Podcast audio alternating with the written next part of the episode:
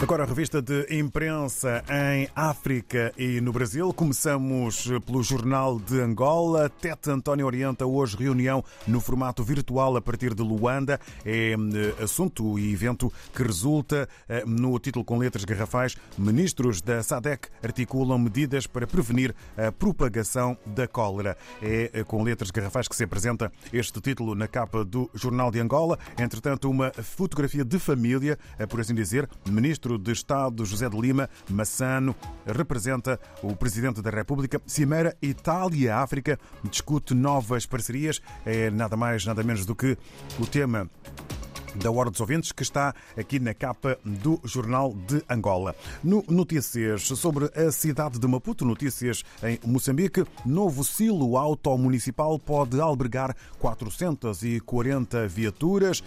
É um uh, título uh, com uh, direito a imagem. E previstas mais 22 mil ligações de água no país. É também um título em que se destaca aqui um conjunto de habitantes felizes com ligação de água aqui a funcionar na sua área de residência.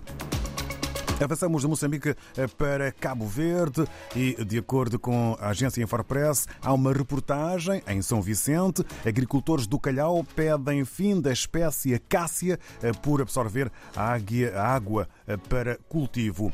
Um outro título que nos leva para o futebol. CAN 2023. Cabo Verde vai encarar o jogo com a Mauritânia com seriedade e determinação. Quem o considera é Mário Semedo, presidente da Federação Cabo-Verdiana de futebol. No Brasil, temos em foco o globo em todo o país, em todo o Brasil, com dengue.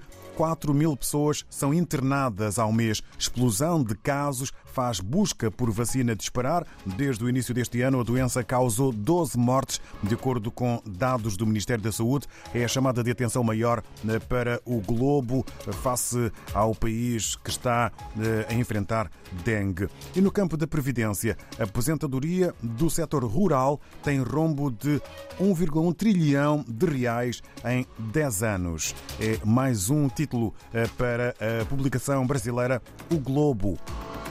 No regresso à África, ao continente quente, eh, fazemos uma paragem na Guiné-Bissau, mais concretamente na redação eh, do Democrata. Ex-primeiro-ministro eh, considera que existem sinais de muita droga no país neste momento. São palavras de Nuno Gomes Nabian. E sobre um comício em Bissorã, líder do PRS denuncia que prisioneiros do caso 1 de fevereiro estão a passar mal nas celas.